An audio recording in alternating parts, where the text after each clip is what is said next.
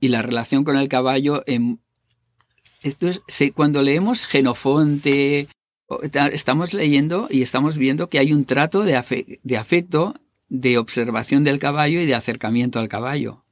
En cambio, cuando vemos la práctica normal, es, un, es una utilización del caballo.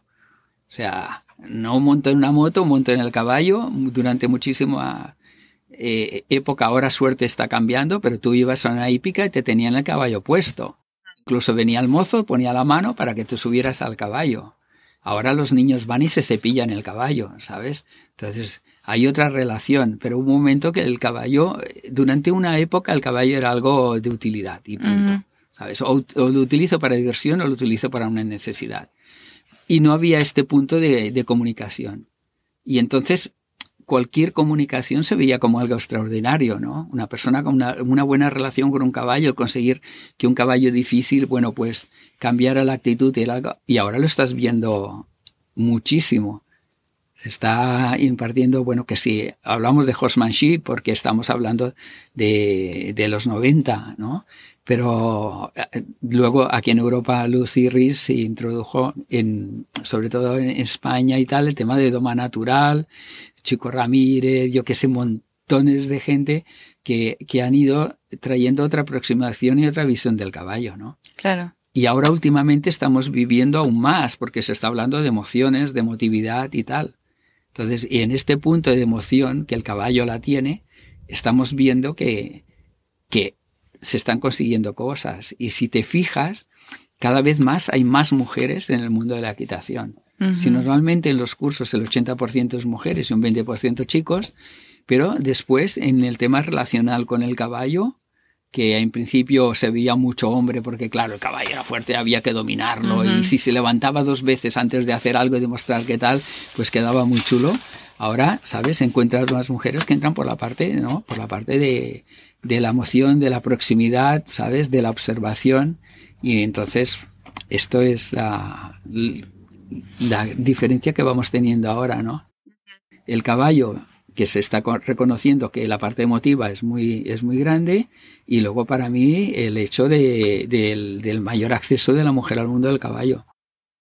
El tema de, por ejemplo, en el tema humano, el tema de liderazgo, el tema de liderazgo, hubo una época en que los libros sobre liderazgo en realidad eran libros militares, ¿vale? Era el, el jefe tenía que ser el líder, era el que conducía. Pero vale, es muy fácil decir y obedecer las órdenes o seguir a fulanito, que es el líder, el líder militar, si tú te das media vuelta y huyes del combate, el tío tiene la autoridad, sin que pase nada, de pegarte un tiro por la espalda. Mm. Entonces, había este punto. Aquí yo no veo. Cuando hablas de liderazgo, en realidad estás hablando de seguir, convencer. O sea, un líder convence y un líder se sigue. Además, un líder no se impone ni se designa él mismo, lo designan los demás. Es la gran diferencia con el jefe.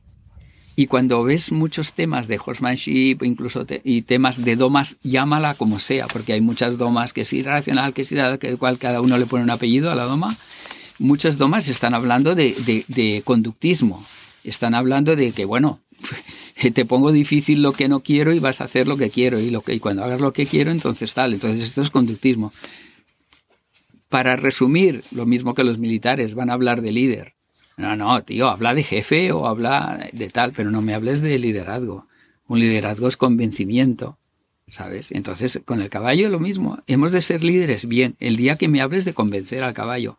Ahora, el día que me pongas el caballo en rompen y en lugar de conseguir en un lugar pequeño establecer una buena relación, lo usas para correr al caballo, agotarlo y que el caballo entre en un punto que, que bueno, que condicionado totalmente a lo que tú digas, no me estás hablando de liderazgo.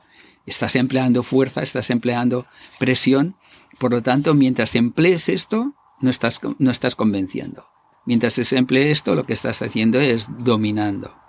Y el otro, pues, accediendo. Entonces, esta es la gran diferencia. Se ha hablado porque era muy fácil, es tu líder. Yo he oído eso muchas veces. Oye, es que mi caballo, cuando se acerca, me empuja o me tira mordescos. Es que te falta liderazgo. ¿Cómo que te falta liderazgo? Te falta presencia si quieres hablar, te falta decisión si quieres hablar, te falta conocimiento si quieres hablar, pero no es que te falte liderazgo. Igual que cuando se hablaba ¿no? en las manadas que había un líder. O sea, me puso muy contento cuando Lucy sacó el libro y que dijo, no, el liderazgo es cambiante. Pero es que esto es lo que tendría que ocurrir en la sociedad, entre los hombres. En una empresa, ¿quién tiene que ser el líder? Dices, no. ¿Quién es el director? ¿Quién es el jefe? ¿Vale? Mm. ¿Y el líder quién es? ¿Quién tiene el conocimiento de eso en ese momento? Si está apagando fuego, oye, pues es el jefe de seguridad, que tiene el conocimiento y en ese momento, ¿dónde lo, lo vamos a seguir a él? vendrá el director general y nos dirá, oye, no, no, no, no le hagáis caso a este, venid conmigo para aquí y nadie irá con el director general, se irán con el jefe de seguridad que tiene conocimientos de, ¿sabes? O, o contactos con los bomberos, etcétera.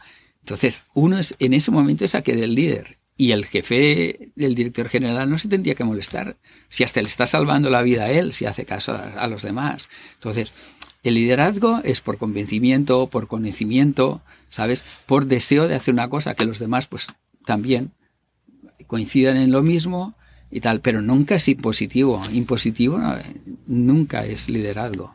Lo que pasa es que desde el conductismo se habla y se emplea la palabra liderazgo cuando están empleando una coerción en muchos puntos, ¿sabes?